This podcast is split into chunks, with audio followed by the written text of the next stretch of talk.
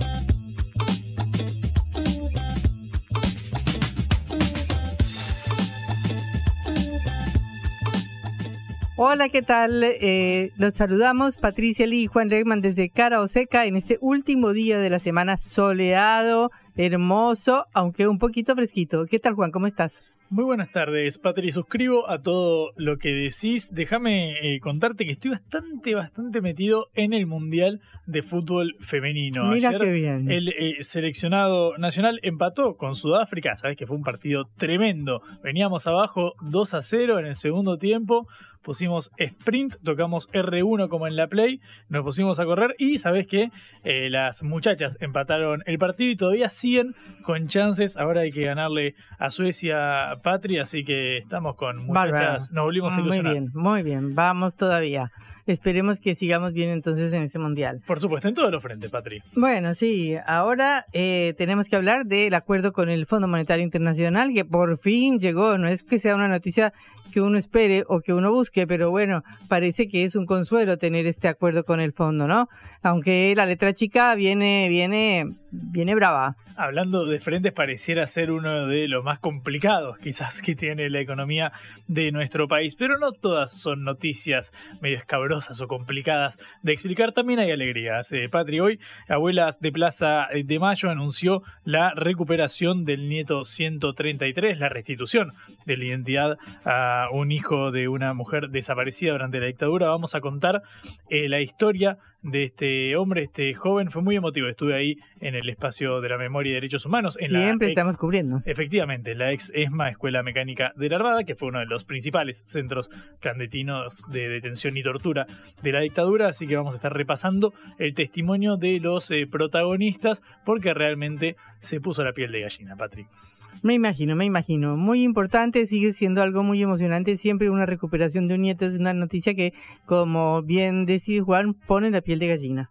Y después terminaremos hablando también, saliendo un poquito de la Argentina para interiorizarnos de qué otras cosas pasan en el mundo, para hablar del eh, pacto de granos, que no, no fue continuado el pacto de granos entre Rusia y Ucrania por la mediación de Turquía, eh, que era muy importante, pero no se continuó por la continuidad de todas las sanciones que hay y el incumplimiento frente a Rusia. Nos quedan 54 minutos cargados de información. Yo diría que toquemos embrague a fondo, primera, y arrancamos. Empecemos. Cara o seca de Sputnik en Concepto FM 95.5.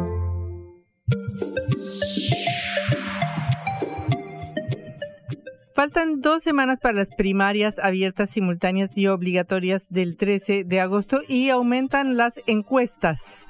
Parece que es un deporte nacional saber eh, qué dicen los pronósticos sobre las elecciones, aunque después ya sabemos casi nunca las encuestas se cumplen o si acaso alguna se acerca un poquito al resultado final.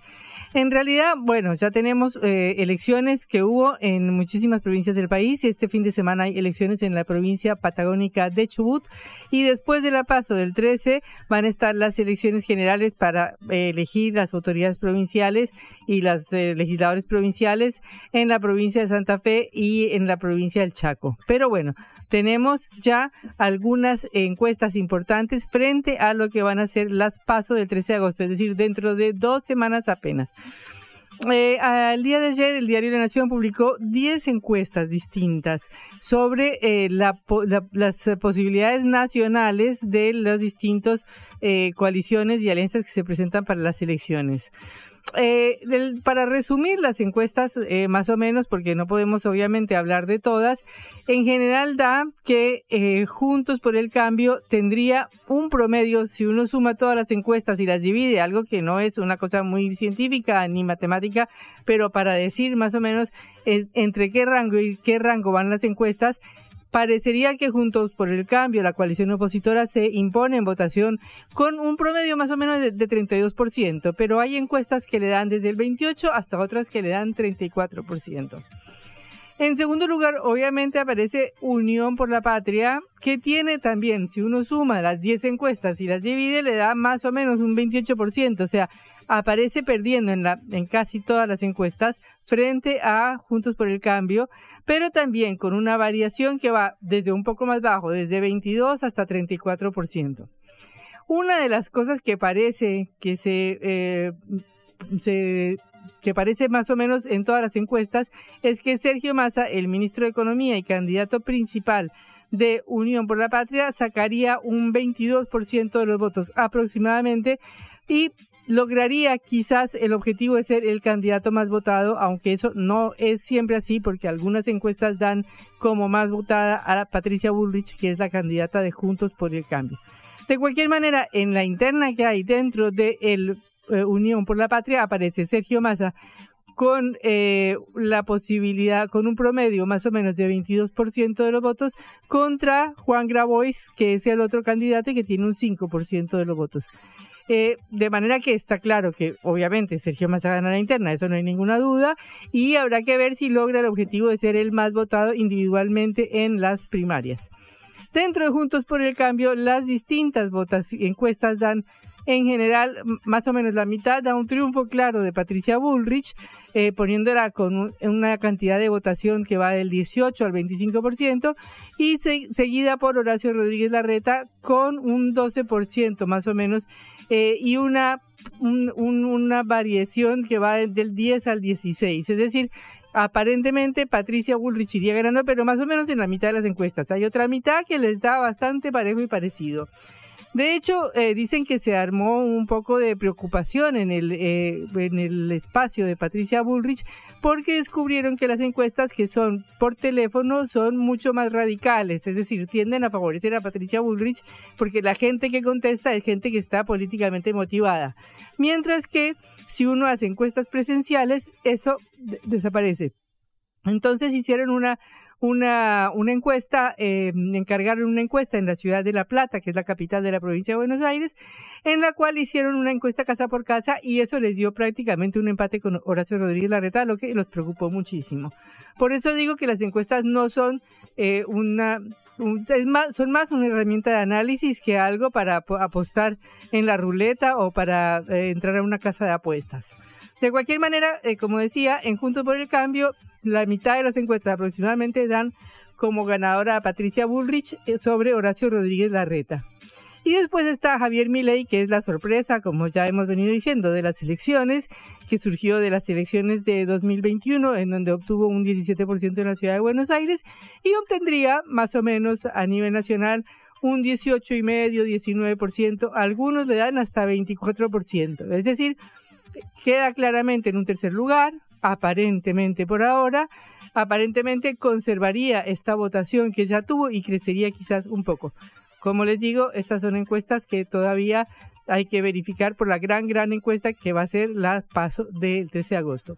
Y por último, el Frente de Izquierda, que aparece más o menos con un 4%, pero ya sabemos también que muchas veces se subrepresenta a la izquierda eh, en las encuestas, porque muchas veces la gente no sabe, no conoce, no contesta, entonces es difícil de que el número sea exacto. Si esto es a nivel nacional, lo fundamental de las elecciones, porque ya han ocurrido elecciones en las principales provincias del país, este, en, Santa Fe, que fueron eh, primarias, ahora vienen las generales, en Córdoba, que ya fueron las elecciones a gobernador, bueno, en una cantidad de provincias importante. Ahora faltan las elecciones que sí van simultáneas con la elección nacional y que son fundamentales, que son las de la provincia de Buenos Aires y la ciudad de Buenos Aires. Eh, en provincia, donde está el 37% de los electores del país, bueno, la, votación es definitoria. Allí es el bastión de Unión por la Patria, por supuesto, del peronismo, como siempre ha sido. Y según, por ejemplo, una encuestadora que se llama Isonomía, Unión por la Patria obtendría el 36.2% de los votos. En 2019, es decir, en las primarias que fueron iguales a estas en 2019, donde se eligió la fórmula Alberto Cristina, eh, el eh, Frente de Todos había obtenido 52.6%, o sea, estamos hablando de una caída más que interesante en la provincia de Buenos Aires, que es el bastión del peronismo y el bastión de Unión por la Patria. Esta encuesta eh, de isonomía dice que la fórmula Massa Rossi tendría 33.8% contra 2.4% de Grabois. En cuanto a Juntos por el Cambio, la otra cuestión interesante que sería, bueno, obviamente el segundo espacio con 29.3% de los votos, pero ganaría Horacio Rodríguez Larreta sobre Patricia Bullrich lo cual es una cosa muy importante porque, bueno, es en otras provincias han ganado distintos candidatos y no está claro, digamos, que el predominio de Horacio Rodríguez Larreta, o por lo menos no es lo que dicen las encuestas. Y la sorpresa, según esta encuesta, sería que Javier Milei podría llegar a ser el segundo más votado con 16.7%. Esto sí que sería una sorpresa porque hasta ahora Javier Milei no participó en ninguna votación en la provincia de Buenos Aires, solo participó en una votación en la ciudad de Buenos Aires. Y eh, la provincia, por supuesto, es un terreno mm, eh, más conflictivo, es el terreno donde hay más descontento, donde hay más bronca y donde el hecho de que aparezca Milei con estas cifras indica muy eh, claramente que hay una, una, insatisfacción muy grande con el actual gobierno y con el peronismo que tradicionalmente gobernó la provincia. Lo mismo pasa en relación con la gobernación, porque en la provincia de Buenos Aires, Axel Kisilov, de Unión por la Patria, eh, se postula para ser reelecto, cosa que lograría, pero aparentemente con una diferencia muy pequeña frente a Juntos por el Cambio. Este, esto sería, digamos, una, alerta bastante grande porque en 2019, en las internas de 2019, había obtenido el 52% y ahora caería a 33-34%, o sea, casi 20 puntos de diferencia y de caída. De manera que si bien se cree que Axel Kicillof es una de las certezas que más o menos hay en la elección, puede llegar a ganar, esta cifra es muy, muy estrecha y muy reducida.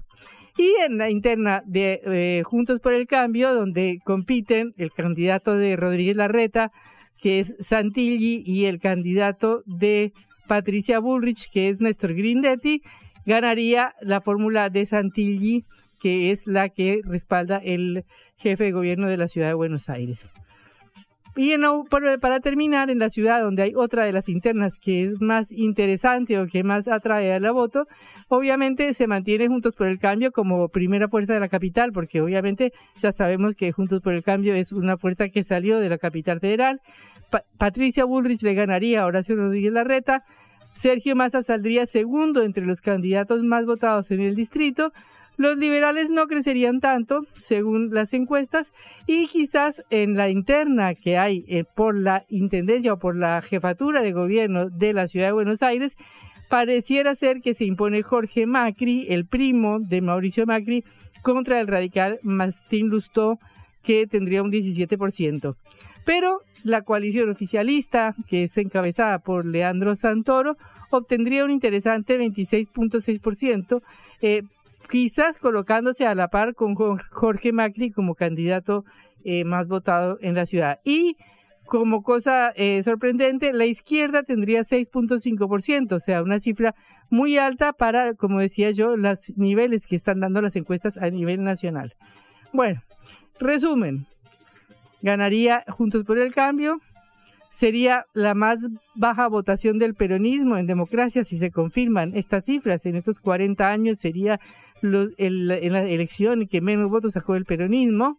Eh, se mantendría Javier Milei como un tercero en discordia, pero no disputando los primeros puestos. Tendríamos la incógnita de ver qué pasa con la izquierda y tendríamos que esperar a ver quiénes de estos candidatos se imponen. Ya sabemos que en las internas, por lo menos uno de los dos candidatos más sonados, o Rodríguez Larreta o Patricia Bullrich, se van para su casa y quedan Sergio Massa, uno de ellos dos y Javier Milei. Ahí estará la verdadera competencia después de la verdadera eh, interna y después de la verdadera encuesta nacional que van a hacer las pasos del 13 de agosto. Blanco o negro, sí o no. A favor o en contra. Sputnik para la pelota para reflexionar.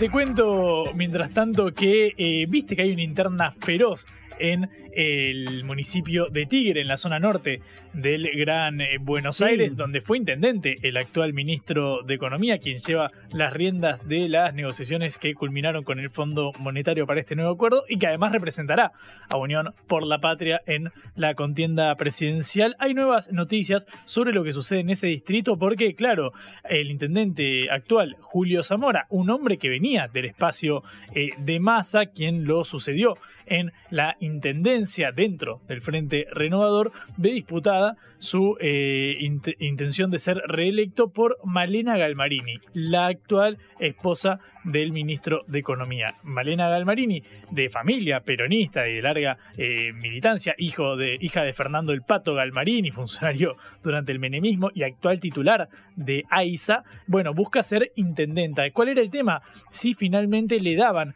a Julio Zamora, el actual eh, titular del Ejecutivo del municipio, la posibilidad de ir pegado a la boleta de Massa. Recordamos que hay una interna en Unión por la Patria a nivel presidencial entre Massa y Juan Grabois. Bueno, finalmente eh, Zamora no va a poder competir por la reelección pegado a la boleta de Sergio Massa. Es decir, los tirenses que vayan a votar van a ver la candidatura de Julio Zamora, pero no están en la misma boleta que la de Massa. Claro, esto en verdad supone un perjuicio para eh, el actual eh, intendente, es un duro revés, porque quizás un votante de Massa hubiese puesto, hubiese, ahora tiene que cortar la boleta para también ir por el actual eh, intendente, lo cual supone obviamente un incordio y se especula con que esto va a perjudicarlo y por ende beneficiar la candidatura de Malena Galmarini. Es una interna que la verdad es muy chiquita porque es en un municipio, pero que refleja la vocación de poder de la familia Massa-Galmarini,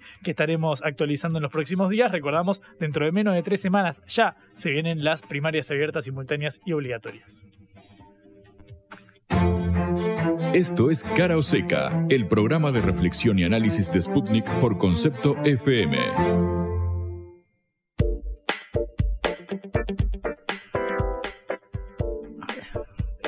Ya es una noticia conocida desde el comienzo de esta semana eh, que eh, se rompió el pacto de granos que se había realizado con la mediación de Turquía entre Rusia y Ucrania para permitir que salieran los granos de Ucrania desde los puertos eh, en el Mar Negro y de esa manera facilitar el envío de comida especialmente a un continente tan necesitado como el África. Sin embargo, hubo varias condiciones que no se cumplieron desde el punto de vista de las exigencias de Rusia y el pacto se rompió. Rusia exigía cinco requisitos. Eh, primero, la reconexión de su banco agrícola, el Bank, con el sistema SWIFT, porque fue desconectada del sistema SWIFT producto de las sanciones. La reanudación de los suministros de maquinaria agrícola, repuestos y mantenimiento.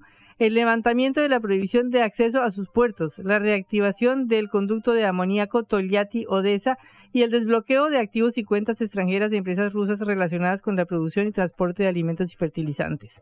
Más allá de eso, en eh, las cuentas europeas hay congelados 300 mil millones de dólares, una cifra interesante, de las reservas rusas que pertenecen a Rusia y en este momento hay una discusión muy importante porque están discutiendo ver cómo pueden hacer para hacérselas llegar a Ucrania o por lo menos una parte de ellas.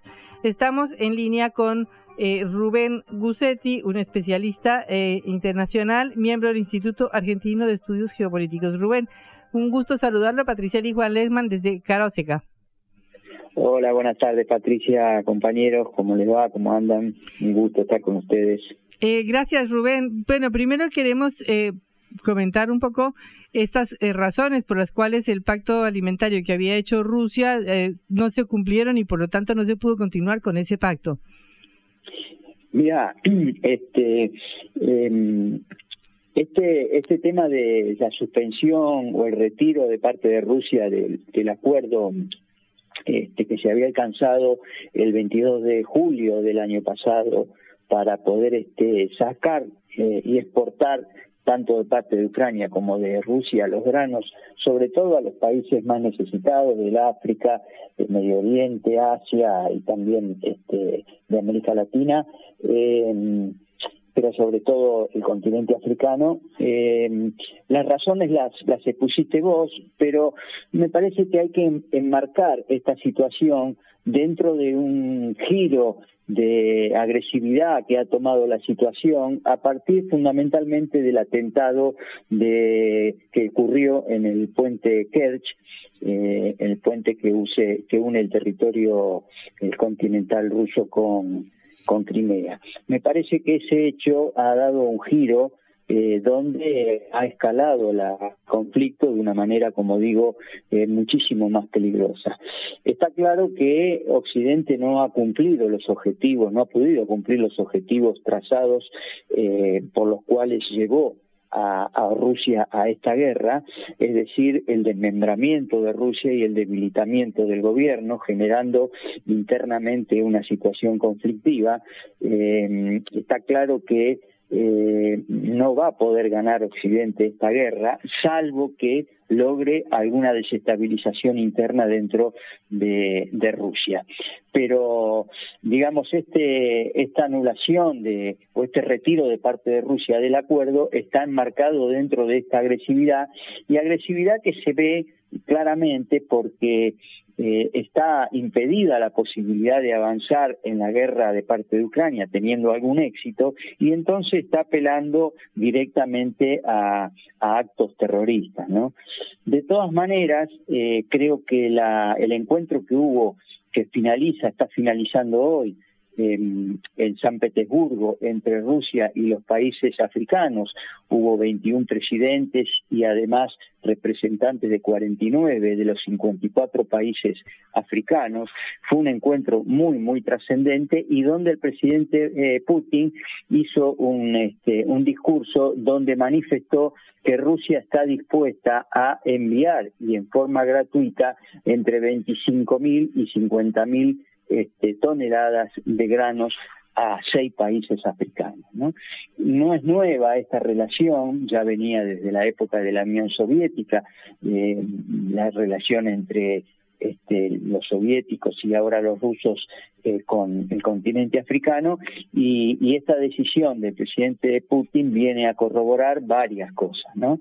Entre ellas la continuidad de esta relación, además de eh, este, manifestar que eh, está muy claro el rumbo que va tomando el mundo hacia una multipolaridad y además que eh, Rusia no está aislada como pretendió Occidente desde los inicios del, del golpe de Estado, ¿se acuerdan? La Plaza Maidán, donde en 2014, encabezado por la embajadora eh, de Estados Unidos en ese momento en Ucrania y que hoy eh, ha llegado a ser este, la vice este, jefa del Departamento de Estado, me refiero a Victoria Nuland, y que desde ese momento este, estaba, digamos, este, los planes de la OTAN avanzar hacia la frontera de Rusia, cosa que en realidad venía haciendo desde los años 90, pero eh, con el golpe de Estado en, en Ucrania en 2014 eso se,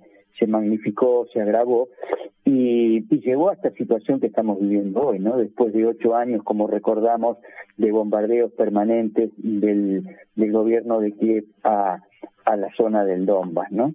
Así que bueno, me parece que estamos lamentablemente este, asistiendo a, un agravamiento del conflicto, sobre todo y fundamentalmente por la impotencia del, bloque anglosajón encabezado por Estados Unidos y el Reino Unido de imponer sus condiciones, de volver a, a poder retener este, digamos, el poder de este mundo unipolar, cercando a Rusia, que hay que decir que en este momento el pueblo ruso y el gobierno ruso está en la primer trinchera de la defensa, digamos, de no solo del, del futuro multipolar del mundo, sino de, de, la, de la existencia de la humanidad.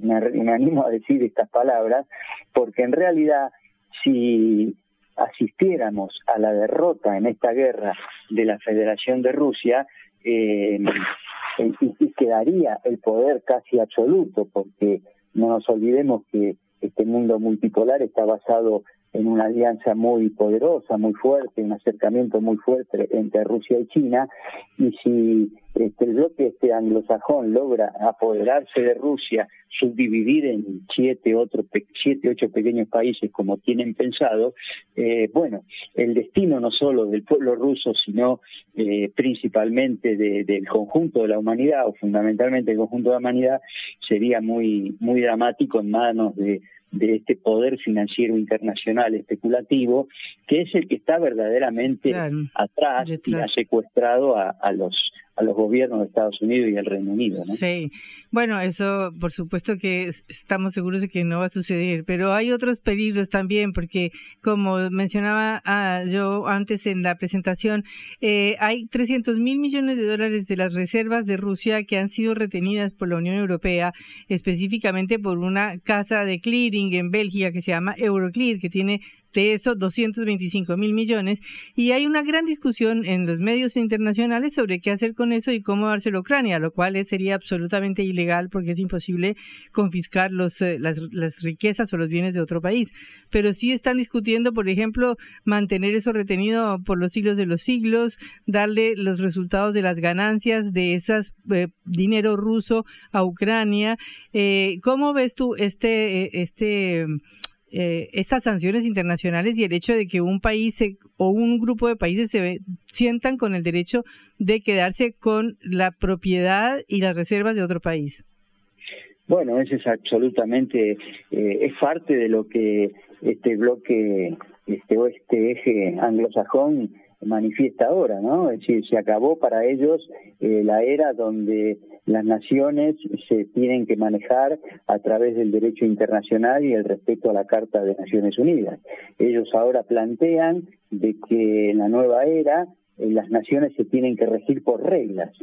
Ahora, esas reglas no dicen que las ponen ellos, para conveniencia de ellos. Es decir, el tema de, de, este secuestro del dinero de, de estos 300 mil millones de dólares rusos es una, una etapa más de este atropello, de estas decisiones unilaterales que, que va tomando eh, este poder eh, financiero internacional con tal de sostener sus posiciones y sus privilegios, ¿no?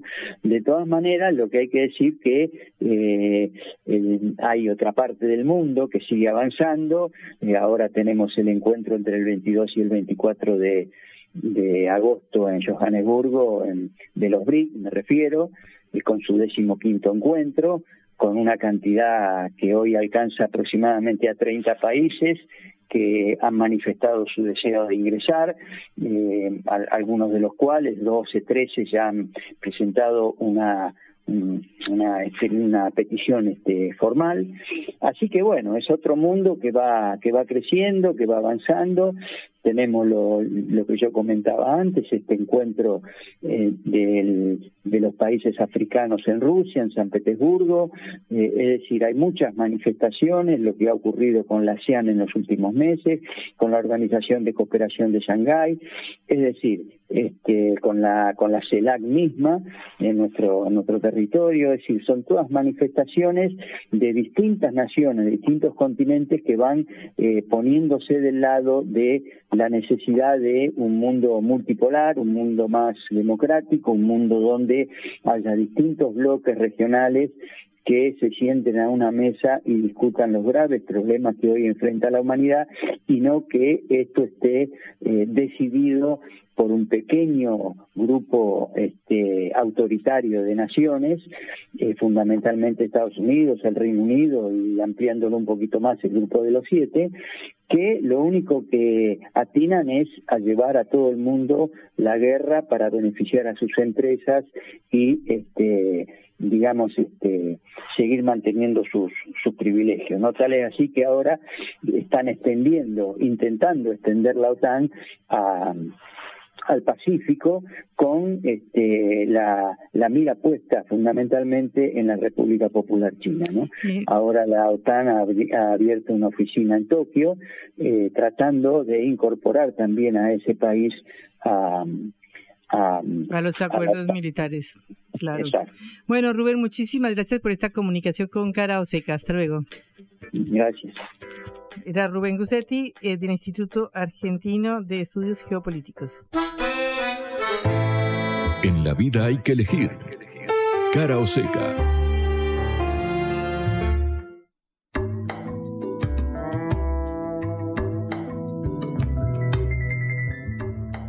Por fin llegó la noticia de que el Fondo Monetario Internacional confirmó el acuerdo con el equipo del Ministerio de Economía de Argentina encabezado por Sergio Massa, lo cual trae un poco de tranquilidad hasta la realización de las elecciones de octubre y de noviembre y posiblemente hasta la posesión del nuevo presidente.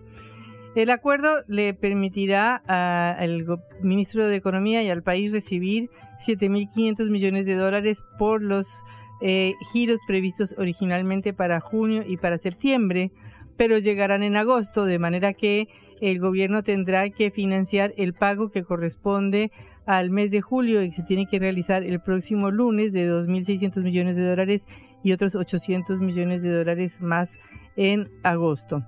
Pero de acuerdo con la letra que no se conocerá hasta después de las elecciones del 13 de agosto porque el staff del Fondo Monetario Internacional se va de vacaciones, hay una serie de exigencias eh, para que el gobierno continúe con su plan de ajuste económico en el cual no solo le pide una devaluación o continuar, digamos, la devaluación que se va realizando de a poco o crawling peg, sino que le exige contener el crecimiento de la masa salarial, fortalecer los controles de gastos eh, a través de una asistencia social mejor focalizada, racionalizar las transferencias con, a las provincias y a las empresas estatales y otros puntos que significan eh, un ajuste efectivamente.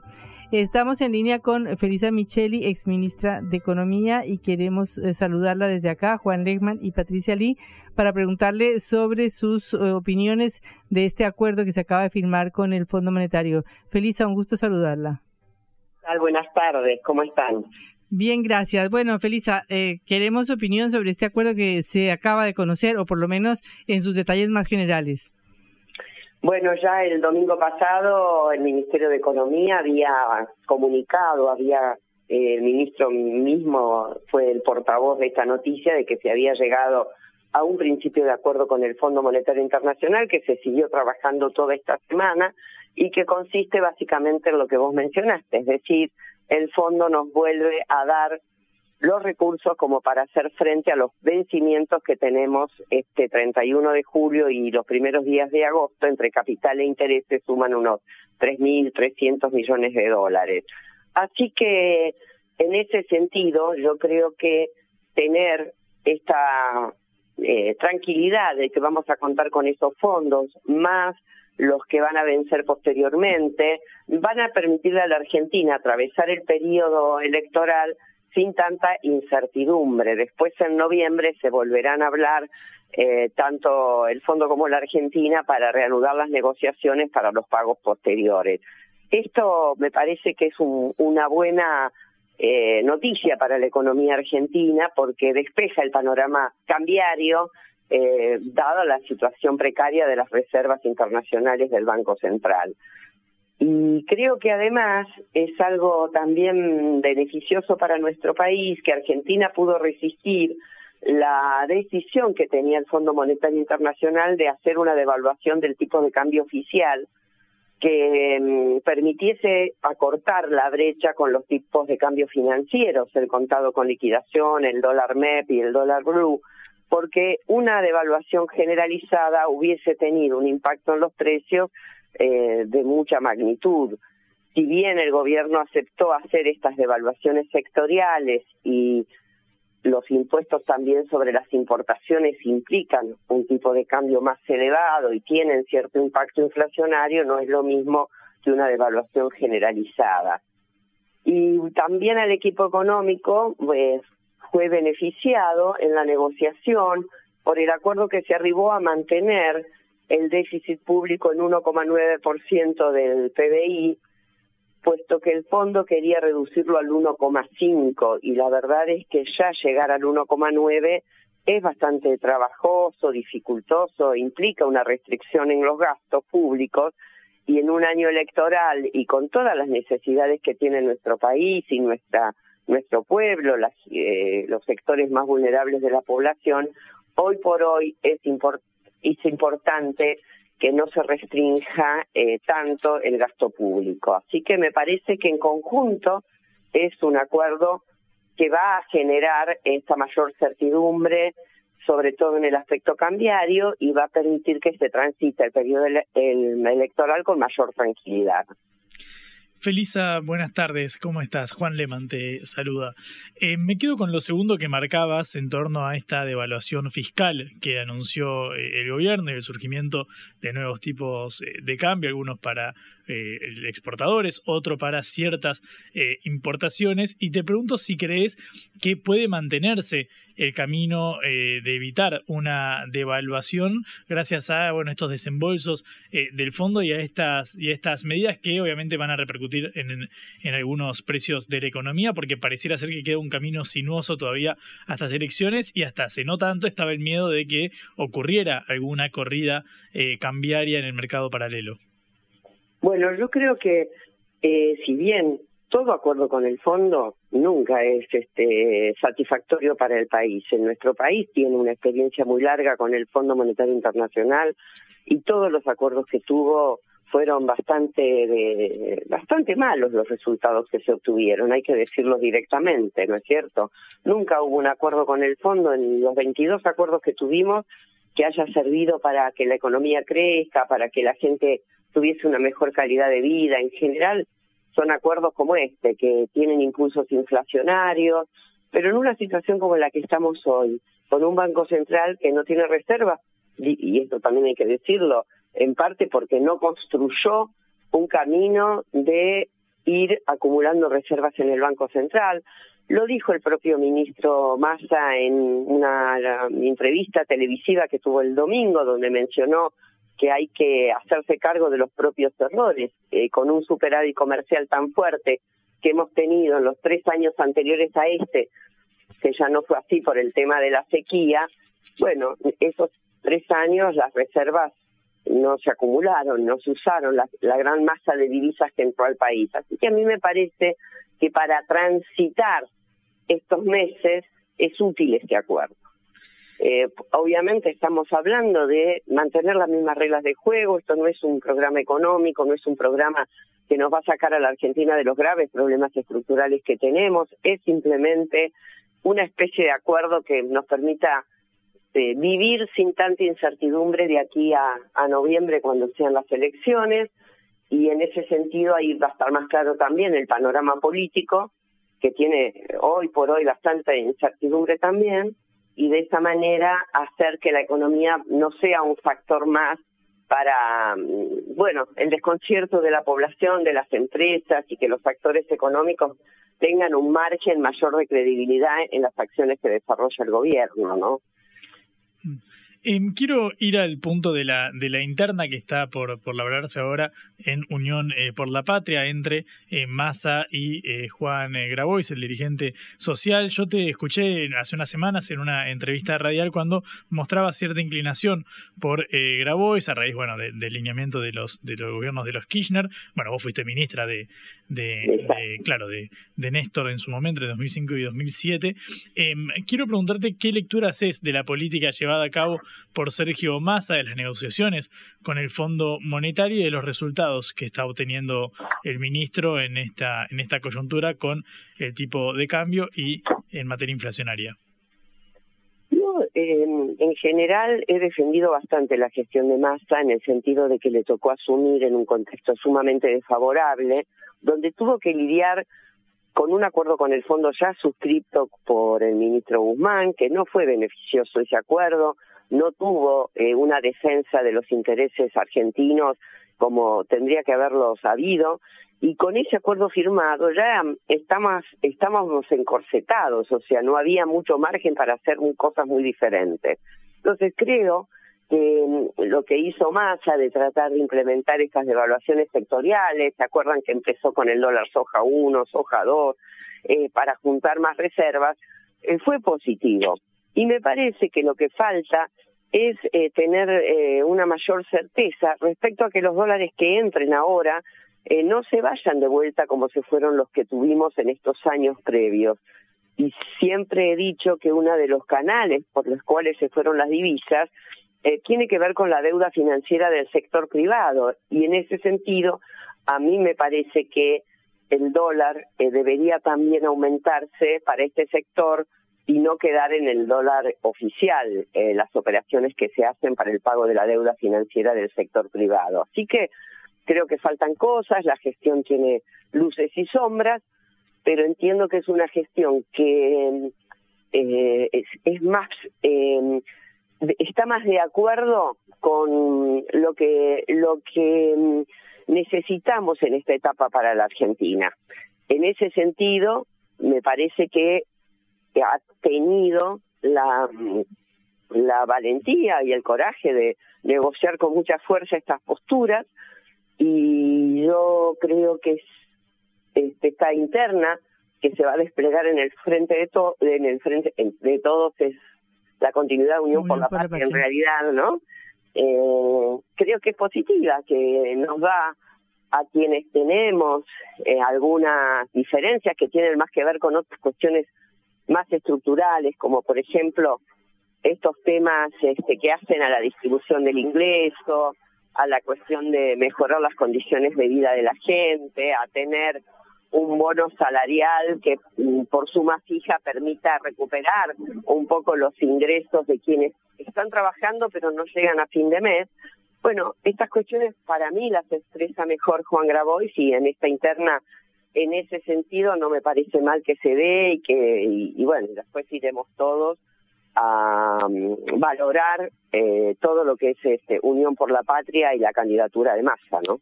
Eh, Felisa, eh, el problema es que el acuerdo, según lo poco que se conoció hoy, tiene una serie de, de, disposiciones que dice el comunicado del fondo que ya implican, van a implicar un ajuste mucho mayor, porque dice endurecimiento de la política fiscal, contener el crecimiento de la masa salarial, fortalecer el control del gasto, racionalizar las transferencias a las provincias y a las empresas del Estado y actualizar tarifas. O sea, todo esto sería un paquete durísimo en plena campaña electoral, ¿o no? Y creo que precisamente, eh, pues, eh, la candidatura de Grabois debería quizás estar en contra de este ajuste, ¿no? Yo creo que una de las cosas que tienen los acuerdos con el fondo es que siempre ponen esas cosas, ¿no? Y me parece que acá lo importante es que eh, la cuestión externa se resuelva, porque el ajuste del fiscal es, es difícil, pero el ajuste cuando llega a que no hay dólares y no se pueden importar insumos para la producción, cuando ese ajuste llega a la producción y cae el empleo, cosa que en la Argentina no está ocurriendo, a pesar del acuerdo con el fondo y a pesar de la inflación que tenemos. Entonces, me parece que estas cuestiones de lo fiscal son menos, si se quiere, tan, este, eh, tienen menos impacto que lo cambiario, ¿no? Yo le doy mucha importancia a la restricción externa, me parece que es algo que tenemos que ir manejando, eh, a, mi juicio sería importante que, fuese el principal problema que este, se trate de resolver, creo que más a eso lo tiene claro y que el próximo gobierno también lo va a tener que tener claro porque va a lidiar con lo mismo. Y en cuanto a lo fiscal, entiendo que también eh, si no se cae la producción y si la economía sigue en esta situación, que ya está sintiendo los efectos ¿no? de, todas estas medidas, de la sequía, de la guerra, de, la pandemia, todo lo, que vino pasando, eh, bueno, creo que se puede resolver también con mayores ingresos del Estado a partir de un mayor ritmo de actividad económica. O sea, siempre estoy convencida de que las deudas se, se tienen que pagar con mayor producción. Como dijo Néstor Kirchner, los muertos no pagan. Entonces, me parece que si bien el Fondo Monetario se pone muy firme en estas cuestiones, después en la realidad eh, son menos, eh, se aplican con menos eh, fervor que el que está escrito en la, letra del acuerdo, ¿no? Bueno, Felisa, muchísimas gracias por estos minutos en Cara Oseca. Hasta luego. Adiós, eh, hasta luego. Era Felisa Micheli, ex ministra de Economía durante los años 2005 a 2007 durante el gobierno del presidente Néstor Kirchner. Cara o seca. Te contamos lo que otros callan.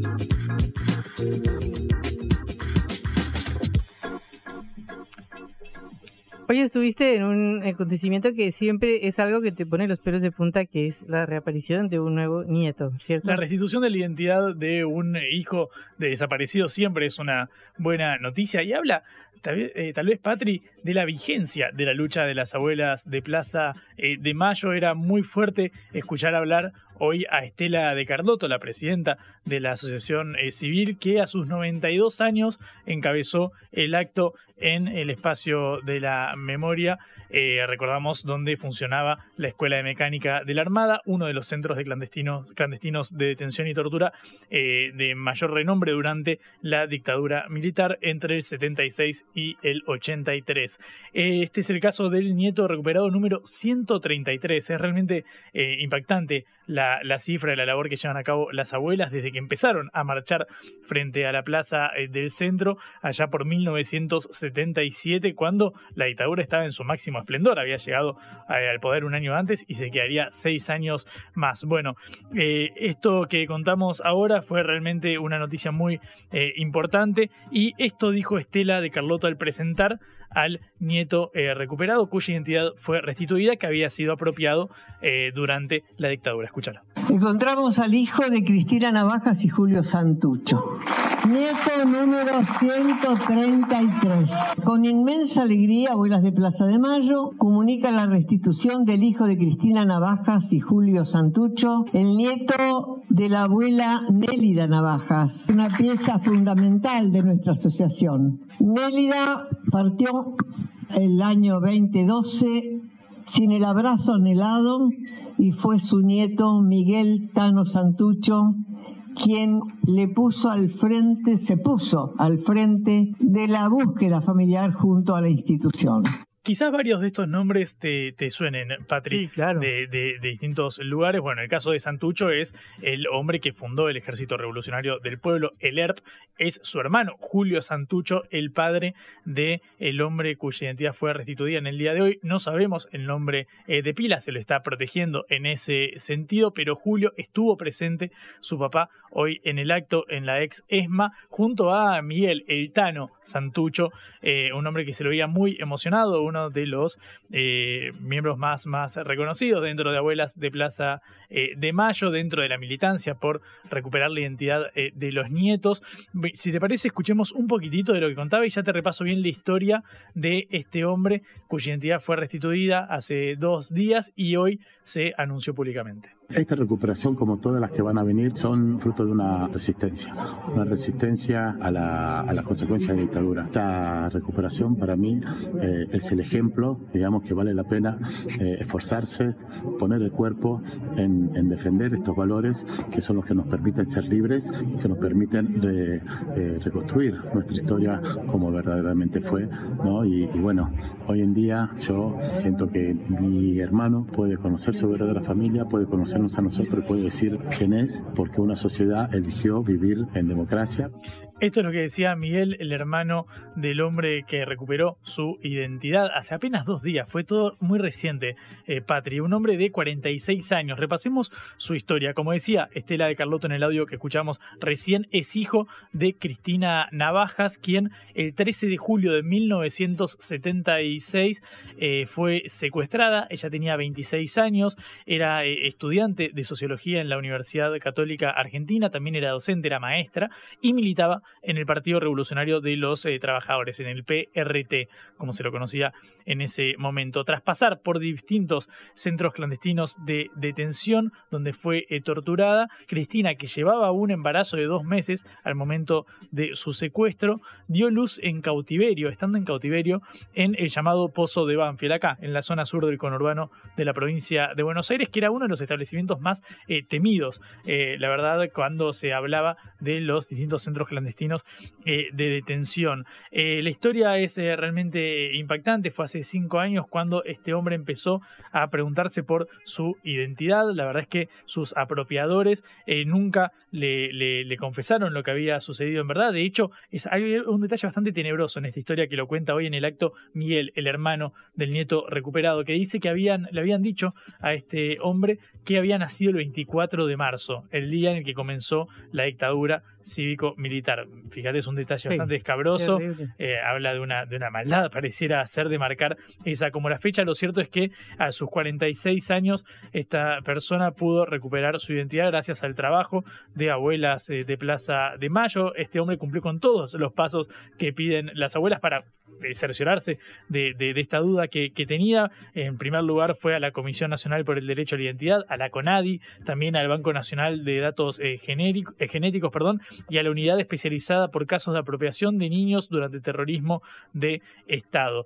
Eh, la noticia se confirmó antes de ayer e inmediatamente este hombre intentó tomar contacto con su familia y ahí fue que se comunicó con Miguel, a quien escuchábamos recién. Dentro de, los quienes estuvieron presentes en el acto en el día de la fecha, acá en el barrio porteño eh, de Núñez, eh, estaba la presencia, por ejemplo, del secretario de Derechos Humanos, Horacio Pietragala Corti, quien también es un nieto recuperado. Escuchá lo que decía Pietragala cuando le preguntamos en Sputnik para Cara o Seca su, su sensación con la noticia de hoy. El nieto que se recuperó hoy era el nieto de una abuela fundadora de Nelia Narvajas. El Tano Santucho es un hermano que trabaja constantemente en Abuelas, que es parte de la asociación. Y la verdad que para nosotros como institución, como abuela, es un día histórico, pero también es un día muy importante, obvio, para toda nuestra democracia, para nuestro país. Eh, porque bueno, hay una persona que deja de tener su identidad vulnerada, que puede abrazar a un papá con importancia y el significado que es eso, puede encontrarse con, con sus hermanos, con una familia gigante, con una familia, una historia trágica, pero con la verdad, ¿no? Es cierto que las abuelas ya están grandes, Estela Carlotto lo decía, hoy decía esto, la verdad es que nos da, nos rejuvenece lo que estamos viendo. Estela Carlotto tiene 92 años. Nosotros en Caro Seca hablamos con Tati Almeida hace no tanto, cuando fue la eh, recuperación del Skyban, el avión emblema de los vuelos de la muerte de la última eh, dictadura. Y la verdad es que, claro, es bastante eh, conmovedor escuchar cómo siguen su lucha después de tantos años. Pero Pietragala, también en esta nota para Cara Oseca, para acá, para Concepto, eh, nos decía lo siguiente sobre eh, la posta que deben tomar los nietos y la nueva generación para mantener viva la memoria a 40 años del fin de la dictadura militar. Vamos a seguir por muchos años más buscando a los nietos que faltan y lamentablemente van a, se van a tener que ocupar los nietos, las abuelas no van a estar en algún momento, pero esta lucha sí va a continuar, ¿no? Y tal vez el día de mañana los hijos de los nietos empiecen también a buscar quienes falten, ¿no? Así que es un trabajo que todavía sigue, nos faltan muchas identidades por recuperar y bueno, son personas que siguen sin su verdadera identidad y con su identidad vulnerada. Seis veces fue nominada la Asociación Civil Abuelas de Plaza de Mayo al Premio Nobel eh, de la Paz, que recordamos, es, es una institución, porque realmente a nivel internacional eh, es eh, reconocido por su lucha. Recordamos, repetimos, mejor dicho, desde 1977 empezaron a marchar en la plaza, en la marcha de los jueves, que se mantiene al día de hoy, cuando la dictadura estaba en todo su esplendor. Claro, primero para reclamar por la aparición con vida de sus hijos secuestrados y ahora para restituir la identidad de los nietos apropiados, como el caso del que se anunció hoy. Ya van 133 con este, los nietos que recuperan su verdadera eh, identidad. Y lo cierto es que la reivindicación de los organismos de derechos humanos que mantienen todavía vigente el eh, reclamo por la memoria de los 30.000 eh, desaparecidos, ¿sabes que se concentra, Patri, en una frase muy simple y que me parece muy linda para tener en cuenta a la hora de hacer memoria en este país? La frase dice, no sea cobarde, luche como una abuela.